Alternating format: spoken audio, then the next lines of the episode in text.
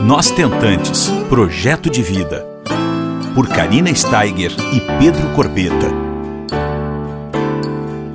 Um podcast realizado com o apoio da Higienomics.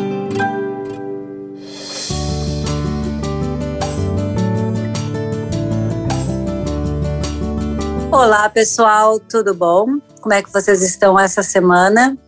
Hoje eu estou trazendo para todo mundo que está nos escutando uma outra forma de gerar amor, muito, muito, muito linda, que é a adoção. Eu estou aqui com a Fabiana, que é a mamãe da Bruna, e vou dar uma palhinha aqui para vocês entenderem. Depois deixa a Fábio conversar com vocês para contar o passo a passo, como é que foi a entrega voluntária que ela que ela vai explicar como é que funciona tudo isso direitinho. Afinal de contas, a Fabiana ela era perita ela que entrevistava pretendentes para adoção. Então, ela tem os dois lados, né?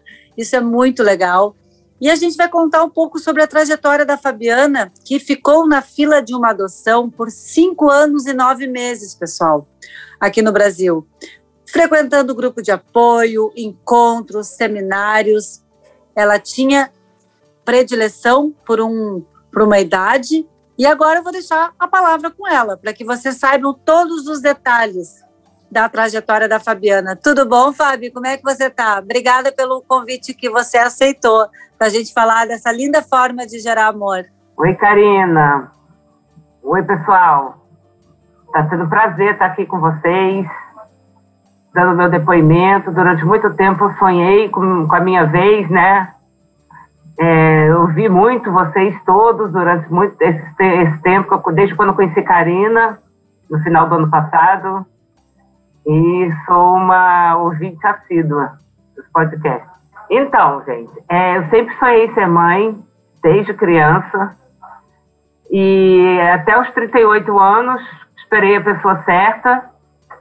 Não aconteceu por uma série de desencontros, primeiro porque eu era muito mais nova, depois eu tive um companheiro que já tinha filhos, ele é 20 anos mais velho que eu, e eu não queria abrir mão do meu sonho de ser mãe, ele não queria ser pai. Resolvi prosseguir com o meu caminho sozinha. É, tentei uma produção independente, com 38, quase 39 anos. Fiz uma fertilização in vitro, não deu certo. Isso foi em agosto de 2010. Em setembro, eu estava internada com leucemia, uma leucemia que aconteceu de repente. E aí teve todos os cinco anos de tratamento, né? Dessa fertilização que eu fiz, eu implantei três embriões, restaram dois.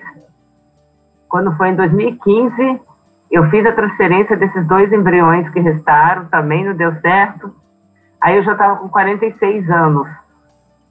E eu já estava na fila da adoção, né? Com, em 2015, eu entrei na fila da adoção. Eu comecei a frequentar os grupos com uma amiga minha. Acabou que ela e o marido desistiram e eu continuei a frequentar grupos de apoio e a participar do mundo adotivo, né? É, esperando minha vez. Lá no mundo da adoção, é, eram, tem vários aqui no Rio de Janeiro, né?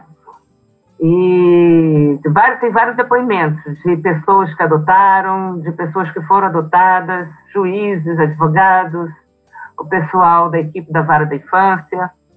Assistindo o, as reuniões, eu me encantei com o trabalho. E aí, uma vez eu cheguei para uma psicóloga e perguntei: como é que eu faço para você você amanhã?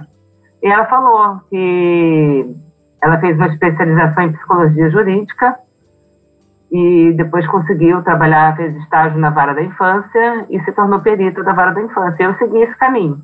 Fui fazer pós-graduação em psicologia jurídica, me tornei perita e comecei a trabalhar na vara com entrevistas, entrevistando pessoas pretendentes à adoção, né?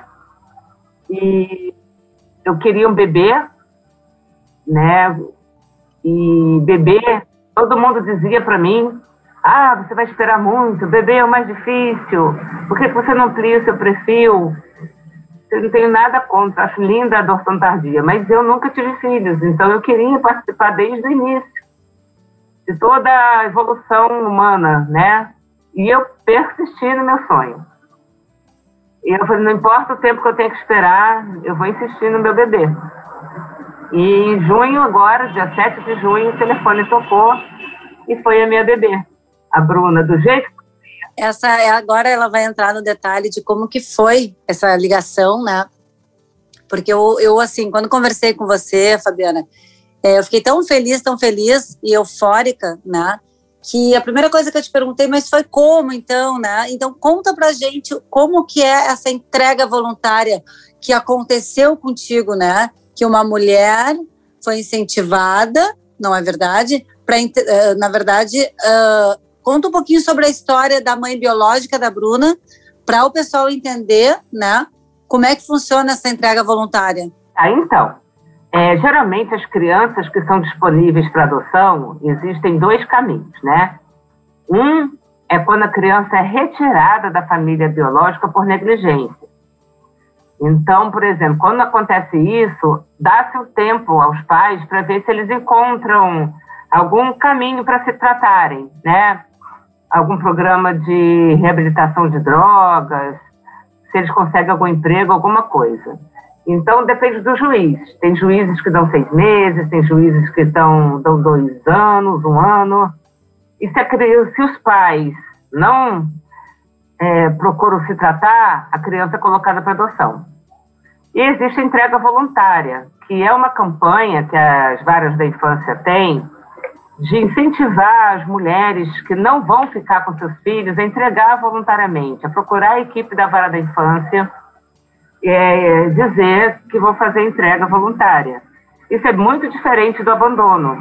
É, o abandono que a gente entende é quando a criança é deixada na lata do lixo, é deixada na rua, ao relento, né? E a entrega voluntária não. Por exemplo, a mãe biológica da minha filha, ela já tem outra filha, né? E não essa filha que ela teve, ela quase deu para adoção, ela queria dar para adoção, né? E, mas aí o avô materno resolveu ajudar com essa primeira filha, que hoje tem quatro anos. Aí é, depois ela se viu grávida novamente de outro pai, né? E dessa vez ela falou assim, realmente agora eu não tenho condições mesmo. Então ela procurou a vara da infância, ainda grávida, e disse que ia fazer a entrega voluntária.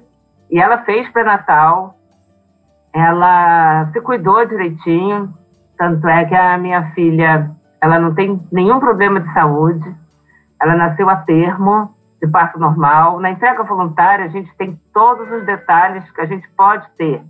O tipo de parto, com quantos quilos a criança nasceu, com quantos centímetros, o teste do pezinho, enfim, é, tudo, né? E aí, a, do hospital, minha filha foi encaminhada para o abrigo. Por quê? Porque se dá um prazo para a mãe, geralmente de 10 dias, para caso a mãe biológica se arrependa. E aí ela nasceu em abril, quando foi em maio, teve uma audiência na vara da infância, onde novamente a mãe biológica, o avô materno, é, realmente reafirmaram que queria entregar né? E aí ela foi eh, caminhada para mim, quer dizer, antes de chegarem a mim, antes da assistência social chegar a mim, tentaram 49 pessoas. 49 antes é, de você? 49 antes de mim, que estavam na minha frente da fila. Então a Bruna realmente tinha que ser tua filha, né? Pois é, né? Aí o que que acontece? eles ligam e muitas vezes eles deixam, não dão baixa no sistema, entende? Então eles vão ligando para as pessoas, aí muitas pessoas já tinham recebido as crianças, já tinham adotado, outras tinham desistido, outras já tinham conseguido engravidar. Então, é isso, eu fui a 49 nona. Olha, esse detalhe eu não sabia da tua história. Olha é. só como como a vida é, né? Tinha que ser, né? É, então, do jeito assim, com a pandemia, tá tudo mais lento. Então, assim, essa audiência foi em maio, né? Onde a mãe biológica e o avô assinaram fazendo a entrega, assinaram um documento, abrindo mão. Então, a minha filha já veio destituída do poder familiar, né? E acho que de, de, metade de maio até dia 7 de junho, ela foi, a equipe foi tentando ligar para essas 49 pessoas, né? E aí, dia, dia 7 de junho foi meu encontro. E é engraçado que eu, sim, eu sou toda organizada. Então, lá na vara, eles, eles chamam o casal, né? Ou a pessoa pretendente, e falam assim: olha, tem uma criança disponível para você. Você quer ver a foto? Aí geralmente mostra-se a foto. Se o casal gostar da foto, aí vai conhecer a criança. Eu sempre achei que fosse ser assim. Que eu ia fazer questão de ver a foto, não sei o quê, mas olha, quando ela ligou, falou que era uma menina de um mês de idade e foi entrega voluntária, porque eu sempre torci por isso, por ser de uma entrega voluntária, né? Se a família biológica realmente abrindo mão, e não uma criança retirada da família, né? Esse processo, quando é assim, ele vai bem mais rápido. Até a documentação dela saiu no meu nome, né? Teve um caso de uma amiga minha, que o bebê dela chegou agora em março. É, em três meses, ela e o marido já estavam com a certidão do filho deles no nome deles, sabe? porque também foi uma entrega voluntária. E quando falou isso, eu que horas que eu posso conhecê-la? Ah, três e meia, você pode estar no abrigo? Três horas eu já estava lá. Eu não conhecia, não vi foto, não vi nada. Eu conheci ela no momento, ao vivo e a cores, quando eu estava lá. Foi assim, uma coisa do coração mesmo. Segui meu coração, eu não pensei em mais nada. Eu só queria estar lá, né, para conhecê-la. E foi esse amor explodiu à primeira vista, né? Foi, mas foi à primeira vista. Mas assim, é, eu tô desde 2012 frequentando grupos de adoção e acompanhei várias pessoas que estavam na minha frente, acompanhei várias chegadas de, das crianças, né? E com elas era aquela alegria, aquela euforia, era só isso. Comigo veio isso, mas também veio ah, acho que muitas mulheres, quando engravidaram, me relataram isso, né? Ao mesmo tempo que vem uma alegria, parece que o chão se abre, vem também medo, sabe? Vem uma série de coisas, vem tudo junto. É, na gravidez, você tem nove meses para preparar o quarto, preparar o enxoval, né? Eu tive cinco dias.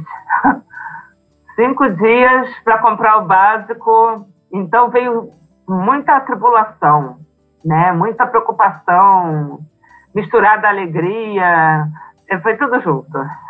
Sim, porque se você, se você for ver, né, Fabiana, é, é bem isso, é, deve ser um mix de emoção, assim, de, de sentimentos, né, muitas emoções juntos, porque ao mesmo tempo, o enxoval, que nem você falou, compra o básico, está tudo certo, mas aí tem a parte mais, assim, da burocracia da papelada, o próprio, plano, o próprio plano de saúde, enfim, tudo rápido com uma bebezinha e aos poucos se tornando mãe, cada dia que passa mais e mais, né? Tudo mais novo, mais. não é? É, tudo novo. Agora me diz uma coisa, a, a partir desse momento, tu olha para trás e pensa assim, agora eu entendi tudo, né? Isso.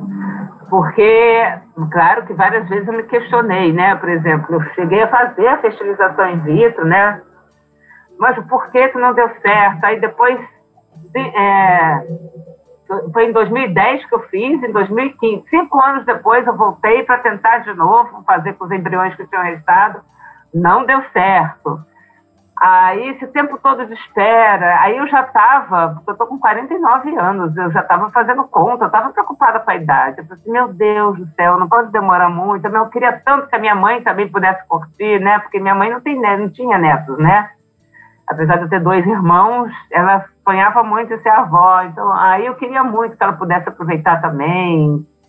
E, e também, assim, ao mesmo tempo que eu sabia que a média de espera aqui no Rio de Janeiro estava em torno de 5, 6 anos, ao mesmo tempo eu via relatos de pessoas que esperaram 10 anos por um bebê. Eu falei, meu Deus do céu, se acontecesse comigo 10 anos, eu, a idade vai estar muito avançada. Por isso que eu digo, sabe, Fabiana, eu sempre defendo e falo uh, de todas as formas de gerar amor mas como é complicada essa espera, né, Fabiana? Poxa, vida aqui no Brasil tinha que ser mais um processo mais rápido. Tanta gente querendo dar esse amor, se doar, tantas crianças precisando desse amor, querendo um lar, né? Tinha que ser uma coisa mais assim rápida, né? Não, não entendo por que não, na verdade. É, aqui no Brasil é mais rápido quando é uma criança acima de 8 anos. A maioria também tem irmãos, né? Então é mais rápido. Agora, realmente, quem quer um bebê é demorado, média de espera está sendo essa mesmo, 5, 6 anos, porque tem muita gente querendo. E Fabiana, conta aqui para quem está nos escutando uh, uma coisa que eu achei super interessante. A Bruna tem o mesmo sangue que você, não é? Isso. Eu recebi a ficha toda da mãe dela, né? Do parto é de, fala tipo sanguíneo, então o tipo sanguíneo da mãe dela é B positivo, e o meu é O positivo, e da Bruna também é O positivo. São coincidências da vida, né? É, o pediatra ficou impressionado. Assim, o pai dela, né, tem a questão, o pai biológico dela é falecido, é a única informação que eu tenho. O único detalhe que a mãe biológica deu para a equipe da vara foi esse. Mas eu, é por isso vou ajuda, né? Ajuda a tomar essas decisões, no caso. E uma coisa que eu acho que é legal, essa parte da entrega voluntária, que eu não conhecia detalhes. É, nós temos um outro podcast com a Lena, que é a mãe do Felipe, também sobre adoção, uma linda história, quem tiver interesse, todas as plataformas, eu não só não lembro qual é o número do podcast da Lena, mas também é um caso de adoção, mas não falamos em entrega voluntária. Pela primeira vez eu, eu, eu é, escutei essa palavra, enfim, essa forma com você. Por isso eu, eu queria muito dar essas informações para as pessoas que estão nos escutando, porque na verdade é uma decisão dessa mãe biológica muito consciente, né? Porque tanto é que o passo a passo, pessoal, como a Fabiana passou agora para nós, essa mãe biológica, ela expressa esse desejo de entregar a criança conscientemente. Depois, após 10, 15 dias, ela ainda tem uma audiência para confirmar essa decisão consciente, né?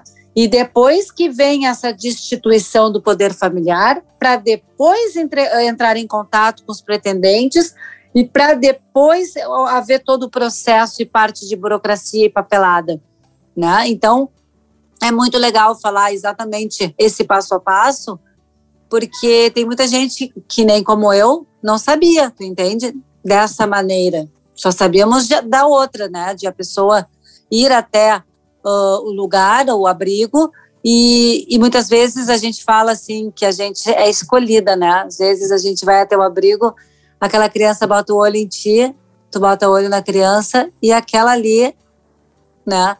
É, que é, agora é bacana dar todas essas informações, principalmente de quem trabalha na área, né, Fabiano? Que é como você. É, mas, mas realmente, por exemplo, é isso, quando o casal vai no abrigo, né?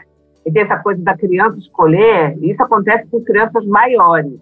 Uhum. As crianças maiores, assim, de 8 anos, 10 anos, mais ou menos assim. Quando é criança pequena, não, não tem isso né? A gente está na fila, a gente escolhe o perfil que a gente quer, idade de tanto a tanto, se quer menino, se quer menina, se aceita irmãos ou não, né? E aí, quando aparecer uma criança desse perfil, vão te ligar e vão te apresentar a criança. Uhum, perfeito. Isso que a gente vê, porque muita gente pensa assim, porque eu também cresci achando que era assim. Porque quando a gente vê nos filmes, nas novelas, né? A gente vê a pessoa indo o que se chamava antigamente de orfanato, agora é, é abrigo, porque é criança de todos os tipos no abrigo, não é só crianças órfãs, né? São crianças que estão aguardando adoção, são crianças que estão aguardando a decisão do juiz para saber se elas vão para adoção, se vão retornar para a família biológica. Então, todas essas crianças se encontram no abrigo, né? Então, mas assim, quando mostrava na novela, mostrava a pessoa entrando, as crianças brincando, de repente a criança se aproximava, né? É, não é assim que acontece hoje. Só com um ano é uma, uma criança maior e esse casal tem que estar habilitado, tem que passar por uma série de entrevistas. De, algumas varas da infância têm cursos, outras têm as reuniões obrigatórias de apoio à adoção, tem que passar por isso tudo para poder fazer a visita ao abrigo. Entendi. Bem importante essas tuas observações. Porque, Fabiana, se tiver alguma pessoa que entrar em contato comigo, é, tu darias assim um, um, um contato teu depois para mim, claro, internamente, para eu passar? Seria possível, se caso alguém tiver alguma pergunta? Porque isso é um assunto que a gente pode uh, trazer mais informações. De repente, por tu seres uh, da área, se tiver algum contato, alguma pessoa que entrar em contato comigo, é, eu posso eu posso tentar assim interceder, né? No caso. Pode sim, claro. Eu acho que o melhor é o WhatsApp. Tá, tá bom. Então é, fica aqui, né? Aberto se, se tiver alguma pergunta, me mandem no particular, que a gente está aqui para ajudar, para desmistificar sobre isso. É, é um amor assim incondicional, né, Fabiana? Como é que é a Fabiana hoje, é, que se tornou mãe? Essa Fabiana que aos poucos foi, foi se autodescobrindo, né? Que demorou o tempo que foi, né? E hoje tu tá aí realizada com uma, uma mocinha te dando amor todos os dias. Como é que está sendo essa nova fase? Aí me conta um pouco. Então, mas passado, né, aquela questão toda dos preparativos, né, de lidar com recém, eu nunca tinha cuidado de um recém-nascido, né? É, passado isso tudo, tudo se assentando, né? Aí só vai sobrando cada vez mais espaço para o amor que é construído a cada dia. A cada dia mais, a cada dia eu amo mais, é, a cada dia nosso laço vai ficando mais forte, né? a cada dia o medo vai sendo substituído pela fé, e cada vez mais maravilhoso, assim. É, eu não consigo imaginar mais, ela está comigo há um pouco mais de um mês, e eu não consigo mais imaginar a minha vida sem ela, né? Ou antes dela, assim, é, nossa, é maravilhoso. E o laço, e o laço, quando me perguntam, quando perguntam muito, né, para mim, ai, alvo doação, como é que é, não sei o que é. Eu, gente, não tem diferença. Assim como não eu acho que também vai falar a mesma coisa do que eu. É um vínculo que se constrói diariamente, não é mesmo, amiga? É uma coisa surreal. Esse amor cresce avassaladoramente, não é?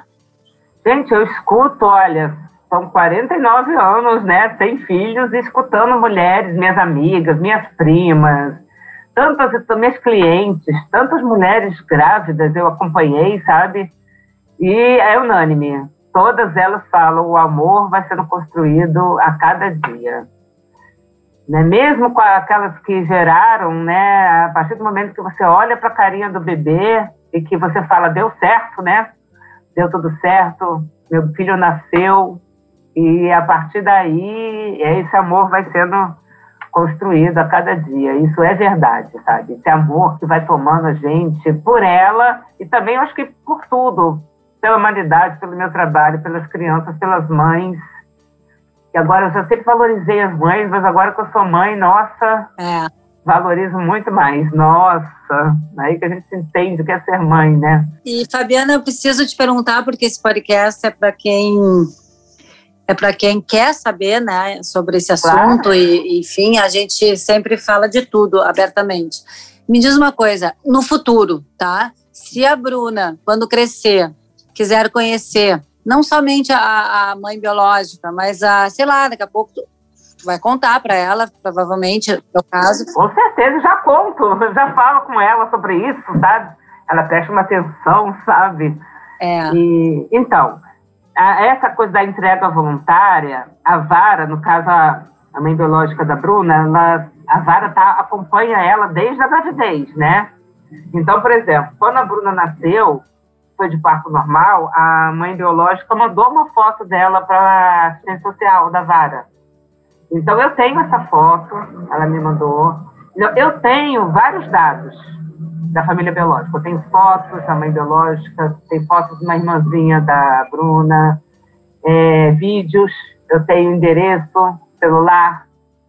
Eu tenho, né? Então, assim, na adoção feita judicialmente, os adotantes, eles podem ter acesso aos dados que a, as assistentes sociais têm da família biológica, mas a família biológica não pode ter nenhum dado nosso. Ah, entendi. Tá, é, a gente tem. Então, claro, a Bruna ela vai crescer sabendo de toda a história dela. E quando ela fizer menção, se ela quiser, eu com certeza vou tomar a iniciativa de procurar, sabe, de fazer essa ponte, né? Aí não sei qual vai ser o momento dela, ela sempre vai saber. Eu já converso sobre isso com, com ela, como é que ela chegou até mim, como é que foi essa espera. Eu vou contar como se fosse uma historinha, né? Uhum. E depois eu vou acrescentar a historinha, por exemplo. A gente vai contando assim. Ah, uma cachorrinha que teve os cachorrinhos e aí adotou um gatinho que também passou seu filho dela, tão amado quanto os irmãos. E aí a gente vai contando assim, até que a própria criança entende, sabe? É, eu sempre falo isso, sabe? Porque a alvo-recepção também tem muitas perguntas nesse sentido, e eu sempre falo que a maneira como a gente vai contar para os nossos filhos, se caso nós contarmos, porque tem muita gente que tá tudo certo, se caso não contar, não dividir, enfim, e ficar entre o, o casal ou entre a família, isso é muito relativo e muito individual. Mas as famílias que, que, que contam, seja uma nova recepção, seja uma adoção, enfim, eu sempre falo uma coisa que eu vou repetir aqui: a maneira como nós, mamães, uh, a gente.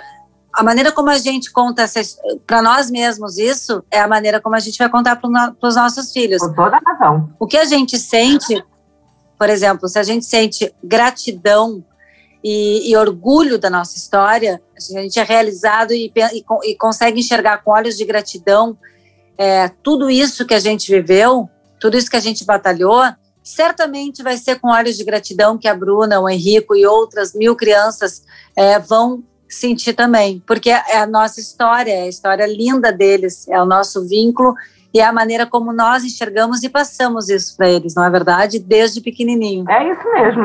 É, a gente tem que trabalhar primeiro isso na gente, né? Tá segura de como a gente dizer, contar para a gente, até a gente estar tá bem tranquila com isso. E com certeza nossos filhos vão receber da maneira que a gente passar, com segurança, com tranquilidade. É, porque porque o vínculo esse do diário, né? Esse amor que a gente dá, essa nossa entrega, essa nossa troca, esse nosso. Enfim, eu tenho uma amiga, a Camila Pavão, que é mãe por ovodoação e barriga de aluguel. Ela sempre fala isso. Uhum. A, a Camila tem a Pietra, né? Também tem um podcast disponível. Ela fez barriga de aluguel na, na Ucrânia. A história dela é incrível. Ela, no meio da pandemia, trouxe a Pietra nos braços, né? Foi lá, buscou a Pietra e ela disse: a Pietra é toda minha, é todos os dias minha. Eu amo essa criança, a gente construiu, constrói o nosso vínculo e ela não foi gerada na, uh, com os meus óvulos e nem na minha barriga. E ela é todinha minha. Eu adoro essa frase dela. Chegou a me emocionar aqui. Então, pessoal, ai, desculpa, eu fico emocionada. É, o jeito que a Bruna me olha, sabe? Eu vi assim, puxa, eu queria tanto que um ter esse olhar, né? Meu filho, quando viu os bebês olhando para as mães, é. e ela tem esse mesmo olhar. É. Ela já me busca com olhar quando eu, a gente. Ela, é ela é muito simpática, ela vai no colo de todo mundo, mas assim, tem, é, tem um pouquinho mais de um mês que está comigo, né? E, mas assim, ela já me reconhece, ela já me acompanha com um olhar. Quando alguém está com ela no colo, ela fica me acompanhando, sabe? Que amor. É, nossa. É uma delícia, né? É. é, é uma delícia. E aí eu sempre falo, né, pessoal, é, busquem informação, vão atrás, sejam curiosas. Agora que está todo mundo em compasso de espera, nessa, com essa angústia adicional que nós temos por causa da pandemia, que ainda nós estamos vivendo, vão atrás de informações relevantes, de troca de experiências como essa que nós estamos oferecendo para vocês, de informações relevantes que vão fazer diferença na jornada de vocês. Procurem a, a mim, que eu faço vocês entrarem em contato com as pessoas. Por exemplo, a Fabiana está aqui à disposição para poder ajudar, trazendo essas infor informações sobre a própria história da vida dela. Então, existem muitas formas de gerar amor e a gente precisa estar aberta para conhecer, porque a aceitação Fabiana, ela vem exatamente disso, da informação. Então, tragam uh, essa, essa para a jornada de vocês, essa troca, para que vocês consigam elaborar todos os lutos dentro do coração de vocês. Vocês vão ter que achar um espaço, ou não, mas se existir um espaço dentro da vida de vocês, para que vocês conheçam alguma forma de gerar amor, que cada um tenha a sua receitinha do seu bolo. A Fabiana depois de anos, depois de fertilizações de in vitro, depois de uh, decidir ser sim uma mãe solo, foi continuou atrás do sonho dela, persistindo, porque uma tentante, a gente precisa de muitas coisas: resiliência, fé, mas uma das coisas mais importantes é a persistência. De uma hora, de uma forma ou outra, a gente vai ser mãe. A gente pode ser mãe por embriodoação, FIV com óvulos próprios, a gente pode ser mamãe solo, a gente pode ter uma relação homoafetivo, a gente pode ter uma, uma, uma gestação por, por ovodoação, a gente pode adotar uma criança. Existem muitas formas de gerar amor. Qual é a receitinha do bolo de você que está nos escutando? Então fica aqui a dica, pessoal. Aproveitem essas nossas informações, escutem todos os podcasts. Eu agradeço imensamente o eGenomics, Laboratório de Genética, porque juntos, há dois anos, nós estamos fazendo esse podcast que está chegando ao número 100, Fábio. Agora, daqui um mês. Nossa, que maravilha! Daqui um mês, a gente está chegando ao número 100. A gente está colocando a nossa plataforma para que todas as famílias tentantes tenham todas as informações necessárias em um só lugar, tá? Então, assim, ó, aproveitem, aproveitem e aproveitem. E eu só quero agradecer todas as informações, Fábio, que você deu para nós aqui. Informações de extrema valiosidade, de extrema importância. E dizer para ti que você continue sendo extremamente feliz com esse, no, com esse novo amor que se chama Bruna. Ah, muito obrigada. Como você sempre fala, né? E eu, assim, nossa, como essa frase me fazia bem de ouvir, continua fazendo, é só não dá certo para quem desiste. É verdade, é, é verdade. É, eu peguei nessa frase. É, e você é o maior exemplo disso. Não desistiu, ficou aí quase seis anos, né? Teve alguns... É até uma leucemia entrou no teu caminho, né? Fora tudo isso Foi. que a gente já conversou. E tá aí, é. com a Bruna nos braços, sendo feliz todos os dias, com 49 anos, te doando, conhecendo esse amor, dando alegria para a vovó da Bruna, que deve estar tá uma vovó super coruja. Nossa, hoje é o primeiro dia dos avós dela, né? Com a neta dos braços. Então, isso não tem preço, pessoal. Persistam, que alguma hora vocês vão ser mamães, tá? Ou vão ser papais, enfim. Basta a gente estar atento a todas as formas de gerar amor. Fábio, muito obrigada pelo teu carinho, pelo teu depoimento. E um beijo nessa pequenininha fofucha aí, tá bom? Tá bom, querida. Muito obrigada. Um beijo, amada. Tchau. Você ouviu Nós Tentantes, com o apoio da Igenomics.